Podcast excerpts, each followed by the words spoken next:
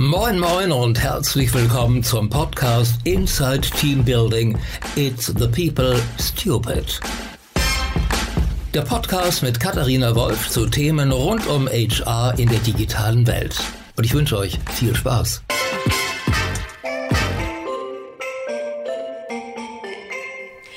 Hallo und herzlich willkommen zu einer weiteren Ausgabe von Inside Team Building. Heute darf ich in einem wirklich tollen Unternehmen sitzen in Hamburg und zwar bei Cinemax. Und mir gegenüber sitzt Carsten Horn, der äh, der Chef dieses ganzen Unternehmens ist. Ähm, Geschäftsführer, CEO, selber, ich glaube, dein offizieller Titel ist Managing Director. Ähm, lieber Carsten, vielen Dank, dass du dir die Zeit nimmst und mit mir sprichst. Ja, hallo Katharina, schön, dass du da bist. Lieber Carsten, du hast ja ähm, äh, zwei, drei wirklich tolle Stationen äh, in deinem Leben äh, gehabt oder also wirklich viele. Ähm, du hast ähm, äh, unter anderem als Geschäftsführer von äh, Blume 2000 gearbeitet, bei Chibo, ähm, jetzt bei Cinemax, hat, hast wirklich unterschiedliche tolle Organisationen kennenlernen dürfen. Ähm, aber das kannst du, glaube ich, viel besser erzählen, wie es dazu kam und ob das ähm, eine sehr bewusst strategische Karriere ist oder ob sich das immer so ergeben hat. führ uns doch mal ein bisschen äh, äh, war, durch dein Leben. Ja, das mache ich gerne. Das waren übrigens drei Stationen, die eigentlich nennenswert sind. Das ging los äh, vor, vor 26 Jahren bei Max Bar sechs Jahre, sechs Jahre verschiedene Positionen gemacht, dann äh, knapp zehn Jahre Geschäftsführung von Blume 2000, dann sieben Jahre das Shop-Business bei Shibo und jetzt Cinemax. In der Branche hier werde ich ja eher so als Söldner gesehen. Das ist, ist wirklich äh, sehr fremd, dass branchenfremde Leute kommen, was auch diese Firma mittlerweile auszeichnet, dass wir wahrscheinlich den größten Satz an branchenfremden, also Diversity, ähm, Leuten haben. Und war das geplant? Nein, es war nie geplant. Äh, ich habe nie mir vorgestellt, ich arbeite jetzt 25 Jahre lang, um CEO der Cinemax-Gruppe zu werden, sondern ich habe immer logische Dinge im Hier und Jetzt gemacht und dann habe ich immer zugesehen, dass ich den besten Job mache, den man aus diesem Job machen kann. Und dann haben sich immer Opportunitäten ergeben und die haben sich rein zufällig dann, ähm, Zufall ist das sicherlich nicht, das erarbeitet man sich ja durch Netzwerke und mhm. all diese Dinge. Es war, war nie, nie der längere Plan. Okay, und trotzdem ähm, könnte man ja fast sagen System, weil äh, Blume 2000, also wenn ich jetzt mal so von außen betrachte, Blume 2000, dann Chibo und jetzt ähm, Cinemax ist fast auch ein Fortschritt in Sachen Digitalisierung, klar, auch der Zeit geschuldet. Ähm, aber ähm, wie, wie hast du das erlebt? Hast du das als Sprung erlebt von Chibo, die ja in der Zeit, in der du da warst, ähm, äh, sehr stark im Bereich Digitalisierung gewachsen sind ähm, und jetzt Cinemax, was auf der einen Seite zwar ein natürlich noch tradiertes Business ist, weil ähm, ins Kino geht man nun mal, äh, kann man nicht digital gehen in dem Sinne und auf der anderen Seite macht ihr so viele tolle Digitalthemen.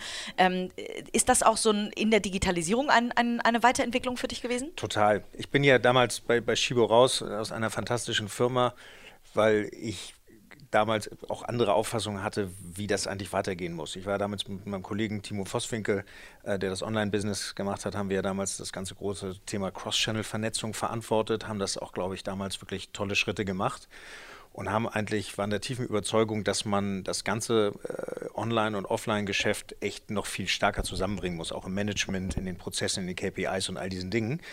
Da waren wir relativ allein auf weiter Flur. Das sah man bei Shibo damals anders. Das kann man auch so machen. Und dann sind Timo und ich ja beide raus. Und ich habe mich ein Jahr lang ähm, zwischen Shibo und Cinemax äh, mit verschiedenen Sachen beschäftigt, unter anderem mit meiner digitalen Weiterbildung, weil ich habe versucht zu verstehen oder wollte ja, mir war klar, man muss es online, man muss online und offline zusammenbringen, das deutlich stärker machen.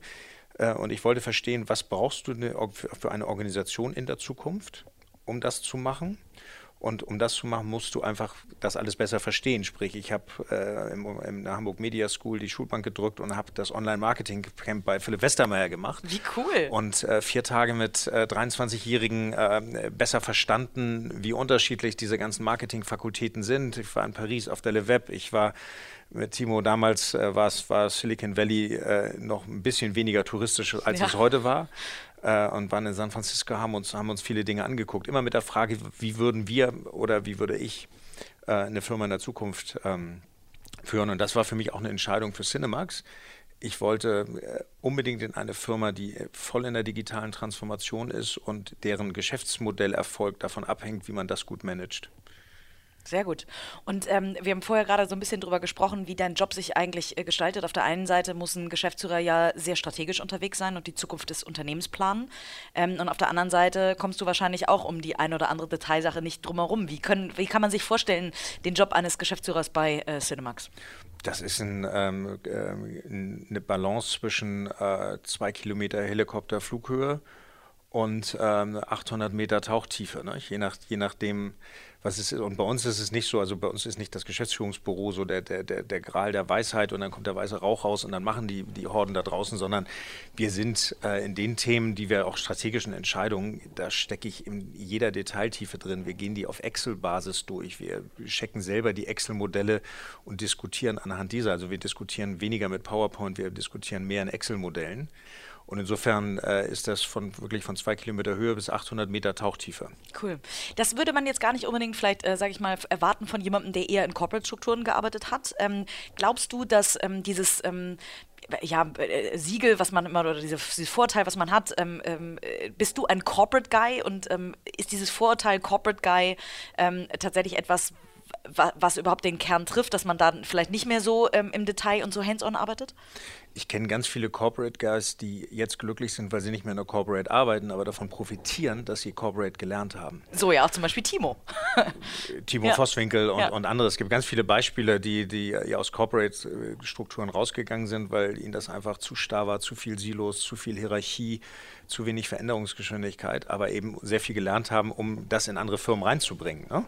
Und ich glaube, also Corporate ist ja nicht, nicht schlecht per se, sondern man lernt ja sehr viel. Und was äh, alle, die dann in solchen Strukturen wie ich heute bin, äh, sagen, mit denen ich diskutiere, und da gibt es genug, die alle sagen, äh, sie vermissen Corporate-Strukturen überhaupt nicht. Was sie aber vermissen, sind die meist sehr professionellen Leute da. Und diese ganzen Basisprozesse, die man erst zu schätzen weiß, wenn man sie nicht mehr hat. Ja.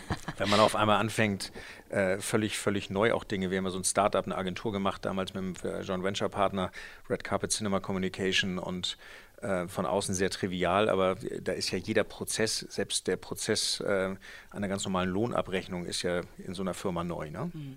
Absolut. Wie hast du denn äh, Cinemax geprägt? Ähm, du bist hier reingekommen ähm, in einer Zeit, also 2015, wo ähm, Netflix, ähm, Amazon Prime, ähm, also gerade im, im, Vormarsch äh, immer weiter waren, äh, die heute stärker sind denn je. Macht euch das zu schaffen und wie geht ihr damit um? Also wir, wir sind total, wir sind ja Private Equity owned und ähm, wir sind äh, einfach dramatisch faktenbasiert. Wir äh, haben wenig, wenig diskutieren, wenig äh, Gossip und man könnte und hätte und habe da mal gelesen, sondern wir versuchen einfach Dinge analytisch zu verstehen und welchen Einfluss sie haben. Und wir beschäftigen uns natürlich mit Netflix rauf und runter. Und ähm, da gibt es einfach ein paar wichtige Zahlen, die muss man einfach kennen, wenn man sich damit beschäftigt hat. Und dann sieht man, dass Netflix, ja, das ist ein Aspekt, aber es ist eben nur einer. Der erste Aspekt von Netflix ist, dass ähm, wenn man die Kinobesucherreichweite in Deutschland sieht, sind etwa 40 Prozent der Deutschen gehen ins Kino. Das heißt, 60 Prozent wow, gehen nicht. Noch, ja, aber, aber 40 Prozent hätte ich das jetzt ein, fast noch weniger erwartet. Das ist ein sehr, sehr gesundes ja. Geschäftsmodell nach wie vor. Wenn man sich die äh, SVOD, also Subscriptional Video on Demand User anguckt, von denen gehen 55 Prozent ins Kino. Wow. Was lernen wir daraus? Die lieben Filme und gehen viel öfter ins Kino als der normale Deutsche. Sie gehen auch, sie gehen, also es, erstmal mehr Leute gehen ins Kino und sie gehen auch öfter ins Kino. Das zweite ist, äh, was man verstehen muss, wenn man sich, wir haben eine Marktforschung dazu gemacht, haben uns natürlich auch viel äh, dazu extern noch weiter besorgt. Äh, wenn man sich die Grundmotivation von Netflix-Usern im Use Case Netflix und im Use Case Kino anguckt, ist das ganz spannend. Die widersprechen sich überhaupt nicht. Was passiert da? Die, wenn man die Netflix-User fragt oder SVOD-User, dann sagen, ich, gibt es zwei Ausprägungen, die am meisten genannt werden. Das eine ist, ich möchte alleine sein. Und das zweite, ich möchte tot, Zeit totschlagen. Oh, wie krass. So, und ich hab, das ist ja ganz furchtbar. Ich habe hab vier Töchter, jüngste Olivia, 20 Jahre. Was, was macht die? Sonntagmorgens ist die im SVD-Use-Case. Nicht, nicht, an, nicht, nicht mehr der Welt kommunizieren und Zeit totschlagen, bis sie dann mal irgendwie unter Menschen geht. Und abends ist sie in dem Kino-Use-Case, was eben die Kino-User sagen. Die sagen, ich möchte einen speziellen Film angucken mhm. und ich möchte Zeit mit Freunden verbringen. Okay. Und das widerspricht sich überhaupt nicht. Das sind einfach verschiedene Use Cases, wie Tiefkühlpizza mal zu Hause in Jogginghose und, und äh, zum Italiener gehen. Das ist der zweite Aspekt bei Netflix. Der dritte, und das ist eben nicht nur Netflix, das ist SVOD, ja, ja, Netflix klar, ist ja. nur einer davon. Der dritte, der, den äh, wahrscheinlich die wenigsten auf dem Radarschirm haben, der einfach ein struktureller Trend ist und der wird auch weitergehen, ist, dass SVOD, also wie Amazon und Netflix, zunehmend Talente aus Produktion, Regie und Schauspiel rüberziehen. Das heißt, die produzieren immer mehr. Wir haben das auch analytisch getrackt. Wir haben wirklich Datenbanken aufgebaut und geguckt, wie viel haben die Spendings gemacht vor fünf Jahren, vier Jahren, äh, drei Jahren, zwei Jahren, wie viel kaufen die bei den Filmfestivals ein, wie viele Regisseure wie ähm, Martin Scorsese und, und Schauspieler haben die für, für, äh, für, für einzelne Serien. Und wir sehen da eben einen ständigen Trend. Das wächst etwa, ich meine, es sind so 15 bis 18 Prozent pro Jahr die das, dieses Invest wächst. Und was nimmt das raus? Das nimmt natürlich potenzielle äh, Kinofilme gerade so im mittleren Bereich. Mittlerer Bereich hast so 500.000 bis 1,5 Millionen Besucher, nimmt die zunehmend raus und das sind auch die, die fehlen. Mhm. Das ist jetzt keine massive Welle, aber wir sehen da so einen strukturellen Trend von wahrscheinlich 1% im Jahr. Beim Kinomarkt von letztem Jahr 100 Millionen sind das dann eben eine Million. Bringt uns nicht um, aber dieser Trend ist da. Ne?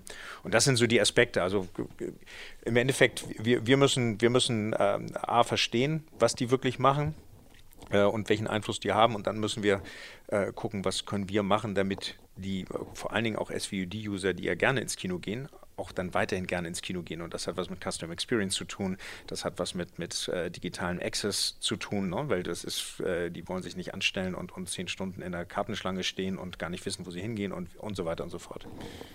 Super spannend. Jetzt, ähm, das äh, erklärt ein bisschen euer Geschäftsmodell und dass es zukunftsfähig ist, sondern es erklärt auch, warum eure Marke auch als Arbeitgebermarke funktioniert und viele Menschen bei euch arbeiten wollen.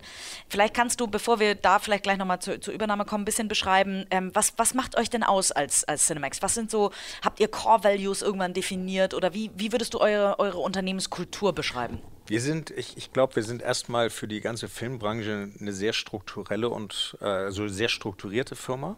Wir kommen ja aus der Private Equity Welt und das merkt man. Mhm. Ähm, äh, wir sind deutlich wahrscheinlich strukturierter, deutlich ähm, analytischer und in den Entscheidungsprozessen, auch in den Prozessen selber, wie wir sie aufstellen, als wahrscheinlich einige Wettbewerber, die sehr aus dem Film kommen, wo viele Leute äh, 20, 30 Jahre schon, schon in der Filmindustrie sind und, und im Endeffekt da rauskommen. Wir haben, was wir gemacht haben oder was ich gemacht habe als, als erstes, als ich hierher kam, ich habe äh, über 60 Interviews geführt. Einzelinterviews und Gruppen. Mitarbeitern? Mit be ja, bestehenden okay. Mitarbeitern, ja. mit Betriebsräten, mit äh, Gruppen von Leuten, mhm. Theaterleitern, immer mit den gleich acht stumpfen Fragen. Die und die, hab, die wären? Äh, ich hoffe, dass ich sie zusammenkriege. Was, ist, dein, was ist deine Aufgabe und deine Verantwortung? Mhm. Was sind deine Ziele und deine KPIs? Nenn mir fünf Dinge, die du beibehalten möchtest. Nenne mir drei Dinge, die ich verändern sollte. Äh, nenne mir, äh, sag, sag, mir, was hoffst du, was ich tun werde? Sag mir, was befürchtest du, was ich tun werde? Und die anderen zwei kriege ich jetzt so schnell äh, nach vier ja, Jahren. Die, nicht sechs drauf. würden schon reichen, um wahnsinnig natürlich schnell das Unternehmen kennenzulernen. Und, und auch die Menschen da drin. Es ja, war sehr toll. spannend, ne? zu, zu gucken, sind die KPIs, führen die eigentlich alle zum gleichen Ziel? Ist eigentlich jedem seine Verantwortung klar? Und wenn du alle zusammenbaust, wird daraus eine Firma und äh, fühlen sich alle so. Und dann kam eine Liste raus. Ich habe das einfach nur stumpf aufgeschrieben und habe das sortiert und sagt, was, was sollten wir beibehalten und ausbauen? Also Stärken, Stärken und was sollten wir einfach verändern? Und haben uns dann äh, aus, aus diesem Thema damals äh, mit einem kleinen Kreis von Mitarbeitern haben wir gesagt, das mit unseren Geschäftsmodellherausforderungen, was müssen wir jetzt eigentlich, was, was ist unsere strategische Ausrichtung, was wird die sein? Daraus haben wir eine Strategie entwickelt, die heißt 4C. 4C steht für ähm, Culture, das erste C, Customer Relationship, Customer Experience und Calculation. Wir glauben, dass man alle diese vier Dinge gleichzeitig ähm, treiben muss. Also Customer Experience und Customer Relationship ist klar, sonst machst du kein Geschäft. Calculation, du musst auch Geld damit verdienen. Du musst, äh, da steht auch für Prozesse, IT-Systeme, all das ist in dem Feld. Und das wirst du mit einer Culture, die äh, so ist wie vor 20 Jahren, nicht hinkriegen, weil sich eben alles verändert. Und insofern sind wir, ist unsere Culture sehr geprägt von dieser Strategie und äh, einem sehr strukturierten Vorgehen. Das ist ja jetzt drei Jahre her. Das war damals ein irrsinniger Zeitinvest, kann ich mir vorstellen. Ähm, das heißt, Kultur ist dir wichtig und für dein Team wichtig. Ähm, wie schafft ihr es, diese Kultur, die ihr mal, ähm, äh, sag ich mal, festgeschrieben habt, diese Strategie auch ins tägliche Leben zu übersetzen? Es gibt ganz, ganz, ganz relativ simpel, es gibt nichts, was wir tun, was nicht einzahlt auf eine dieser vier Säulen. Und das ist ähm, irgendwann mal, wenn man das vorstellt, sieht das dann erstmal cool aus, dann gibt es tolle Icons und alles prima und was passiert denn da? Und dann merken die Leute irgendwann, dass äh, alles, was ich tue, jeden Tag, auch in jedem Arbeitsumfeld, was mit dieser Strategie zu tun hat. Entweder arbeite ich an Customer Experience, ich arbeite an Customer Relationship, ähm, ich bin bei Culture, da geht es nicht darum, wir haben uns alle lieb und es gibt Brownbacks mittags umsonst, sondern da geht es wirklich um ganz handfeste Sachen. Da geht es um äh, Projektmanagement. Wie machen wir Projekte? Da geht es um äh, Kommunikation im Unternehmen. Wie kommunizieren wir in alle Richtungen? All diese Dinge. Auch das hat was mit Culture zu tun. Und ähm, das kriegt man dann auf einmal sehr schnell mit und oder versteht dann auch irgendwann, alles, was ich tue, zahlt irgendwie hierauf ein. Und da wir es in all unseren Präsentationen, wir, wir machen im Endeffekt nichts, keine neuen Präsentationen, wir entwickeln immer nur wieder weiter und sagen, was machen wir gerade im Culture-Bereich, was machen wir gerade im Customer Experience, was ist Customer Relationship und Calculation. Und wir haben bei allen immer mindestens fünf, sechs wichtige Punkte, die gerade sehr aktuell sind, neben den anderen. Cool, nun hast du ja durch diese Umfrage auch äh, deine Mitarbeiter sehr gut kennengelernt. Was war so, gibt es irgendwas, was dir total in Erinnerung geblieben ist aus dem äh, Bereich? Also zum Beispiel äh, die Frage, was ist das Schlimmste, was du befürchtest, was ich tun könnte? Da kann ich mir vorstellen, dass, da, äh, dass das vielleicht auch eine Frage ist, die Mitarbeiter gar nicht so häufig gestellt bekommen.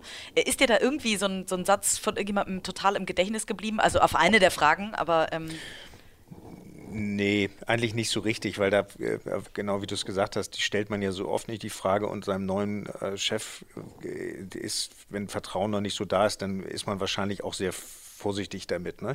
Was ich damals immer gespürt habe, und das, das war ähm, ähm, sehr prägend in dieser Firma, die ist ja 2012 von englischen, äh, einem englischen Holding Private Equity Owned übernommen worden. Und es, es gab ein sehr englisches Feindbild. Das, war, das wurde mir sehr klar, diese ganzen Diskussionen. Die haben dann, äh, einige meine ich mich zu erinnern, ich habe das natürlich schon ein paar Tage her, es ist über vier Jahre her, haben dann gesagt, ich, ich, sie befürchten, dass ich all das tun werde, was die wollen. Okay.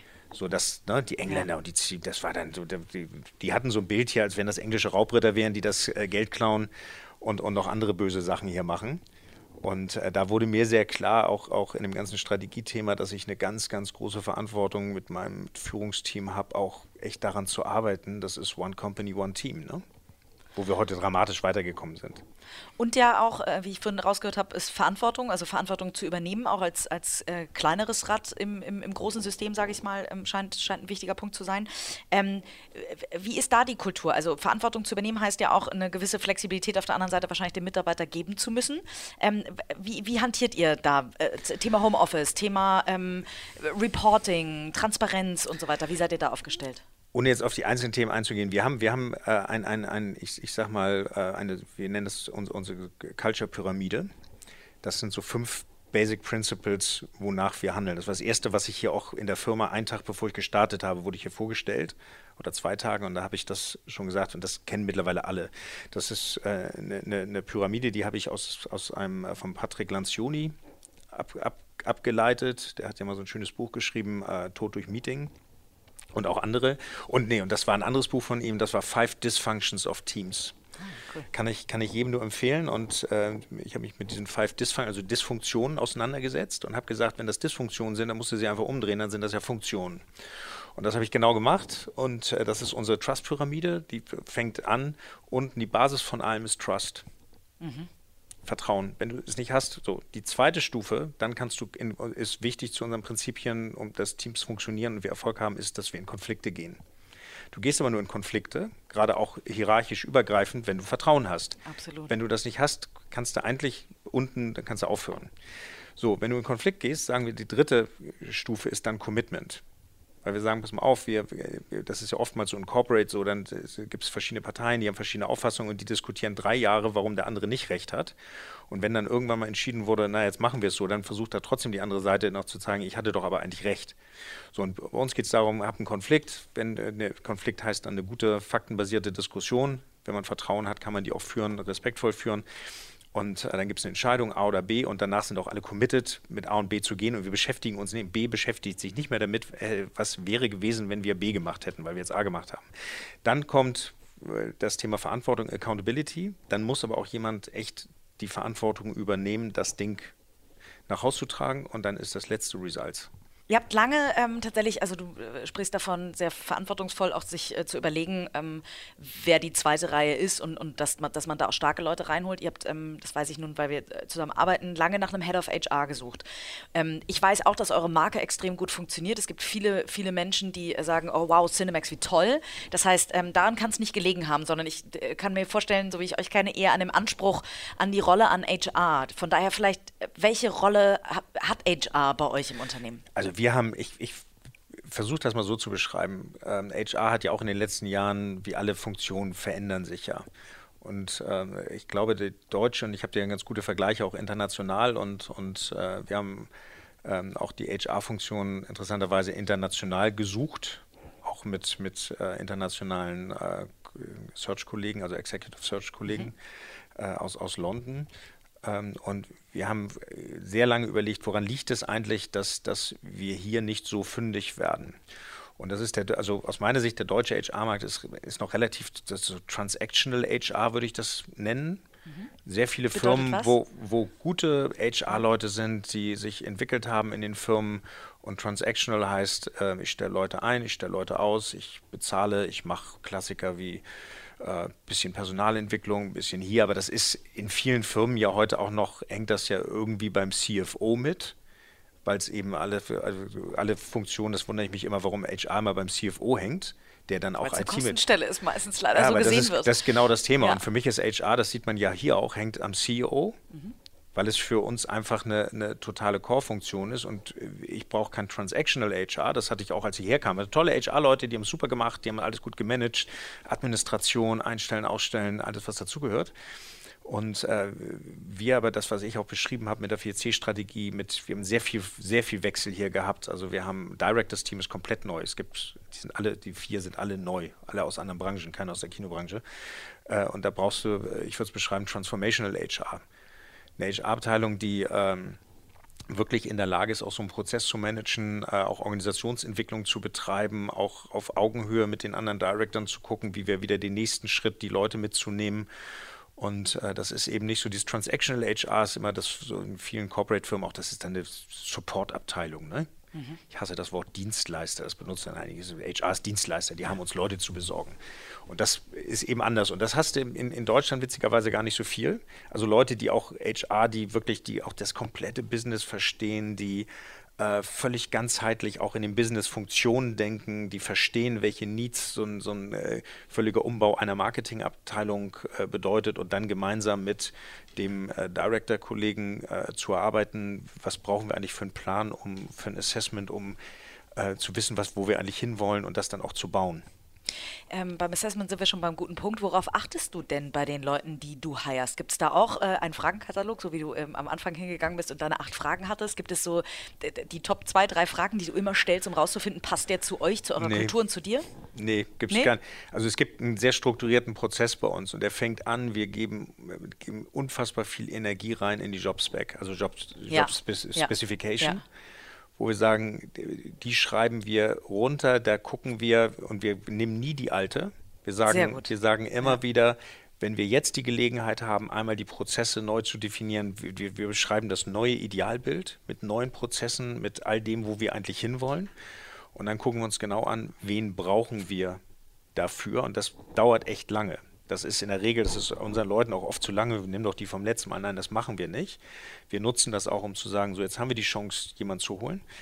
Und dann gehen wir, sind wir, also die meisten Kandidaten äh, sind immer ganz erstaunt, wie viele Prozessschritte wir haben. Die meisten, fast alle finden das aber sehr gut, ähm, weil wir in der Regel drei Gespräche führen, in der Regel immer ein äh, Case Study einbauen. Das heißt, in eins dieser Gespräche dann äh, eine, eine, Aufgabe geben, mal eine Stunde Zeit geben dem Kandidaten oder Kandidatin und das dann mal einem kleinen Panel, sprich HR Director oder wer auch immer, wer da sucht, äh, dann am Flipchart, PowerPoint oder wie auch immer durchzugehen, weil man dann in der echten Business-Situation auch mal Dinge diskutiert. Und das ist äh, immer sehr hilfreich. Äh, einigen Leuten hilft das, einigen Leuten nicht.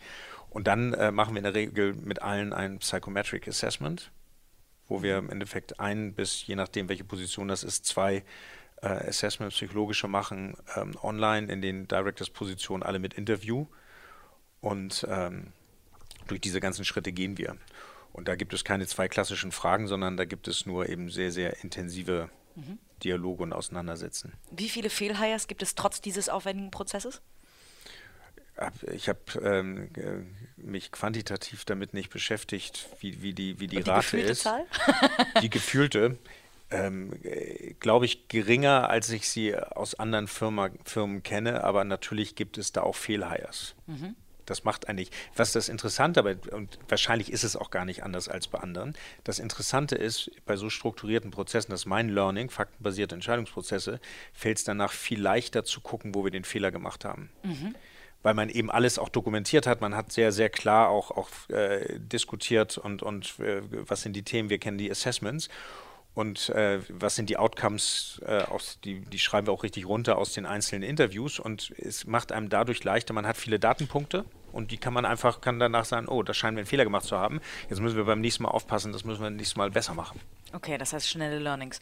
Ähm, was sind überhaupt so im, im, in Sachen Leadership ähm, äh, overall in deiner Karriere? Gibt es so Punkte, wo du sagst, ähm, das waren meine größten Fehler oder das waren meine größten Learnings? Ich, mein, mein, äh, ich glaube, mein größtes Learning ist, dass das Learning nicht aufhört. Sehr gut. Und ähm, mein Vater war damals ähm, in meinem Alter in einer Führungsposition am deutschen, ähm, in einem holländischen Industrieunternehmen bei Philips. Riesenverantwortung und äh, in meinem Alter war der, äh, also wahrscheinlich schon mit Mitte 40, war der schon ausgelernt. In seiner Auffassung war, er, er weiß alles, man, ich, mir kann keiner mehr was erzählen und ich äh, erzähle jetzt meinen Leuten, wo es hingeht. Da gab es auch noch tatsächlich, äh, der hatte einen äh, Besprechungsraum, da war ein Holzhammer auf seinem Platz, damit er für Ruhe sorgen konnte. Das ist ja heute völlig anders. Ich bin heute, ich äh, bin, bin jetzt Anfang 50 und ähm, ich lerne jeden Tag dazu. Äh, und wir nennen das, das ist auch bei uns in unseren Leadership Values drin. Wir nennen das, wir haben sieben Leadership Values und, und eins davon ist Strive for Mastery dass wir sagen, jeder, der bei uns eine Leadership-Rolle hat, sollte eigentlich dieses Strive for Mastery haben. Das heißt, wenn du äh, dich permanent weiterentwickelt und wenn ich jetzt sage, ich bin heute Mittag bei einer 9 und heute Abend bin ich bei einer 10, hätte mein Vater damals gesagt, so dann ist fertig und meine 10 heute Abend ist meine 1, äh, meine 0 morgen. Mhm, super. Und dann, dann geht es eben weiter. Das sind so, und äh, ich finde das unfassbar spannend, gerade in der jetzigen Zeit, digitale Transformation, was man da eine Firma zu lenken, zwischen Private Equity und Marktgegebenheiten wie Netflix und anderen Themen.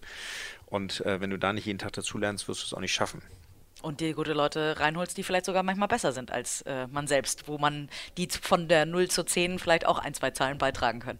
Ja, absolut. Ähm, tatsächlich, da sind wir beim guten Punkt. Ähm, ich muss tatsächlich eine kleine Anekdote loswerden, dass eine Mitarbeiterin von mir ähm, letztens bei euch saß und äh, sagte, oh, das war so toll. Ich saß mit zwei solchen Powerfrauen im Gespräch. Äh, Hanna Jesse, ähm, die bei euch als äh, Direktorin, glaube ich, an Bord ja. ist, das äh, Marketing und auch das ganze Thema digital treibt. Und ähm, sie sagt, das war, ich kam richtig erfüllt aus dem Gespräch, weil ich das Gefühl hatte, da sitzen solche Powerfrauen. Ähm, die Story, die fällt mir richtig leicht zu erzählen.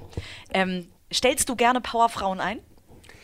Erstmal äh, gucke ich überhaupt nicht auf, auf äh, das Geschlecht und ähm, äh, ob das Männer oder Frauen sind, sondern suche die beste Position. Ähm, ich stelle total gerne Powerfrauen an, ich stelle aber auch total gerne Powermänner ein. Mhm. Und die haben wir auch. Und äh, es war erstmal schön zu hören. Ich werde das Feedback mal weitergeben. Und sie ist auch wirklich eine Powerfrau. Und auch die andere war wahrscheinlich Christiane, genau. die damit gesessen hat. Aus der HR, genau. Das sind, das sind wirklich ja. ähm, tolle Mitarbeiterinnen. Und ähm, ich, witzigerweise, wir, wir haben noch nie hier eine Frauenquote diskutiert. Und das Schöne ist, mein Directors-Team besteht aus vier Leuten, zwei Männer und zwei Frauen. Insofern ist das sehr ausgewogen. Aber witzig, und das hat sich einfach so ergeben. Dass, äh, also da, du achtest da tatsächlich gar nicht drauf, also weil nee. ihr kein Problem da habt. Nee, wir sind auch ein total ausgemixt, also wir sind echt Mixed Zone in diesem Bereich. Ne? Wir haben total, wir haben auch, ich, ich glaube das jetzt gar nicht, aber gefühlt sind wir auch in den, in den Abteilungsleiterpositionen etc. auch total ausgewogen. Ne? Mhm. Cool. Wir haben auch Theater, also auch, auch unsere, unsere Kinos, die heißen Theaterleiterinnen und Theaterleiter. Das ist der, die heißen also nicht Kinoleiter, sondern Theaterleiterinnen und Theaterleiter. Da haben wir auch ein, total gemixt. Viele Frauen drin. Toll. Super.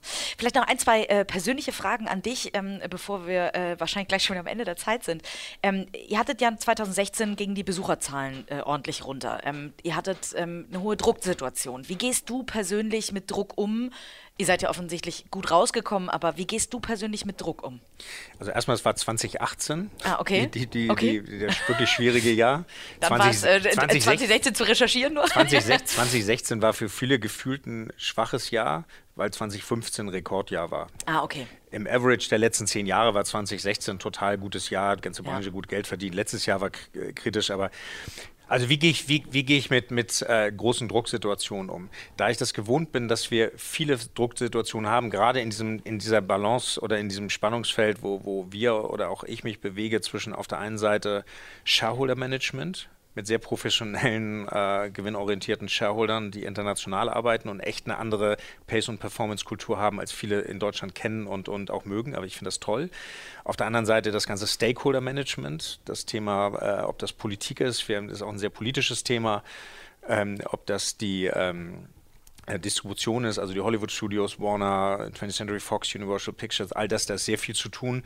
Dann natürlich das Thema die Mitarbeiter und dann das Thema ähm, auch, auch die Kunden. Das ist immer ein Spannungsfeld und da gibt es tausend große Themen. Wir haben gerade jetzt Tarifverhandlungen, sehr starke Tarifkonflikte mit Verdi, müssen wir heute nicht weiter eingehen. Und was meine Art damit umzugehen ist, äh, ich lasse nichts an mich persönlich ran. Wow, wie schaffst du das? Da muss ich einhaken. Weil die Probleme kommen ja eh. Das ist wie Regen und, und äh, Sturm, der, der ist einfach da und ich muss mich dann in dem Moment darauf einstellen. Und was, was mein Approach ist und was auch die meisten der Mitarbeiter mittlerweile so machen, ist, ja, die Themen kommen, wir bewerten sie, wie wichtig ist es jetzt, ist es jetzt ein ganz dringendes oder nicht, schiebt es eine andere Priorität weg. Und dann äh, machen wir nichts anderes, als zu, die Situation erstmal wirklich einfach nur zu analysieren und sagen, was ist da eigentlich passiert? Also Beispiel letztes Jahr, während die Branche 2018 äh, sich auf allen Branchen-Events immer nur erzählt hat, das Wetter ist so heiß und, und die Fußball-Weltmeisterschaft ist, haben wir uns mit externen Beratern in einer wahnsinnig tiefen Marktstudie German Market Diagnostics mit dem deutschen Markt beschäftigt und äh, da ist eine 150 Seiten Präsentation rausgekommen mit Daten, die sind unfassbar genau, um zu verstehen, was passiert. Und dann haben wir sortiert, was sind die Dinge, die wir nicht ändern können. Ich meine, ich brauche mich über eine Fußball-Weltmeisterschaft nicht zu unterhalten. Mhm. Das Mathematik kann ich rausrechnen. Kommt, ist ein Biannual Effekt, also, nee, also kommt alle zwei Jahre mhm. und ähm, den, den, kann ich ja nicht ändern. Ähm, die andere Geschichte ist, zu verstehen, was sind die strukturellen Effekte, Demographics, ähm, Netflix, deswegen sind wir da so. Und dann können wir gucken, womit müssen wir, welchen strukturellen Effekt müssen wir rechnen, welche kommen eh und was, wo können wir andere Effekte dagegen setzen, um dagegen zu arbeiten. Und das tun wir und beschäftigen uns also nur mit den Themen, die wir wirklich beeinflussen können. Also analysieren. Ich habe das, ich habe, ähm, ich glaube, das war in Good to Great von Jim Collins. Das habe ich äh, eine, eine, eine ein, eine Passage, die habe ich meinen äh, vier Töchtern mitgegeben für Situationen, wenn sie, wenn sie in, in, in Stress sind. Da hat er beschrieben, dass ein, ein äh, amerikanischer äh, Marines-General, vor Führungskräften erzählt hat, was seine fünf, äh, vier Weisheit, vier Steps für den Dschungelkampf in Vietnam waren. Und das haben meine Töchter tatsächlich, die kennen das auswendig. Und wenn die heute, die eine studiert gerade in Irland, macht Was sind denn die vier? Das musst du jetzt erzählen. Ja, die, die kannst Carlotta ja mal anrufen. Nein, die, das erste ist Ruhe bewahren. Das zweite ist Durchatmen. Das dritte ist Nachdenken. Und das vierte ist Einzelschuss. Okay, das fürchte ich, muss ich mir irgendwo äh, als Poster ins Büro hängen. es ist wirklich, es ist wirklich, weil es, es nützt ja nichts. Ne? Da ja. kommt also dieses Bild, ich meine, der Krieg ist ja kein schönes Bild, aber es ist ja lange her, als Vietnamkrieg, jetzt irgendwie Leute haben Angst, da wird auf einen geballert und was passiert dann im Film, sieht man, ballern sie alle zurück. Das macht ja keinen Sinn. So, das, und erstmal Ruhe bewahren ist erstmal gut, dann durchatmen, ist auch gut, weil dann kannst du kannst die nächsten Schritte nämlich nachdenken nicht machen und dann Einzelschuss und dann nicht hektisch irgendwie reinballern und die Sache mit den Fähnchen machen, sondern wirklich nachdenken, was kann ich machen und was kann ich auch gut machen. Weil das ist eben auch nicht, ich kann mir zehn Maßnahmen ausdenken und ich kann die alle schlecht machen oder ich sage, ich denke mir zehn Maßnahmen aus, ich priorisiere sie und mache zwei richtig gut und die anderen vielleicht später. Großartig, das äh, ist jetzt schon mein Learning äh, des Tages auf jeden Fall. Carsten, vielleicht noch, ähm, du hast eine beispielhafte Karriere wirklich äh, hingelegt. Was glaubst du, das ist die letzte Frage, die ich all meinen Gästen stelle, was macht dich erfolgreich? Gibt es Charaktereigenschaften, die dich besonders erfolgreich machen? Warum bist du da, wo du bist? Ich glaube einfach, weil ich ähm, total präsent im Hier und Jetzt bin und äh, gucke, dass ich das, was ich mache, richtig gut mache. Das privat wie äh, in der Firma. Also hoher Anspruch.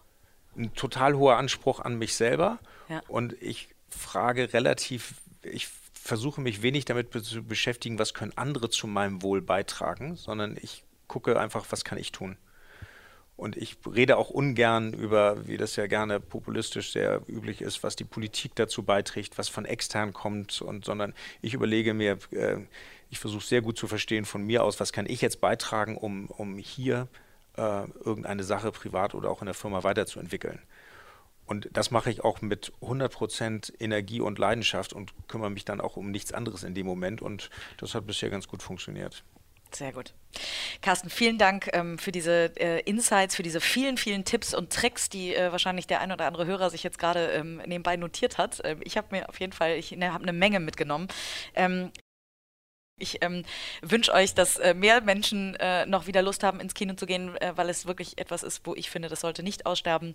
Und ich werde ganz ähm, äh, äh, gerne beobachten, wie es euch äh, bei euch weitergeht und wünsche euch nur das Beste für die Zukunft und sage vielen, vielen lieben Dank, dass du dir die Zeit genommen hast. Ja, hat Spaß gemacht. Danke.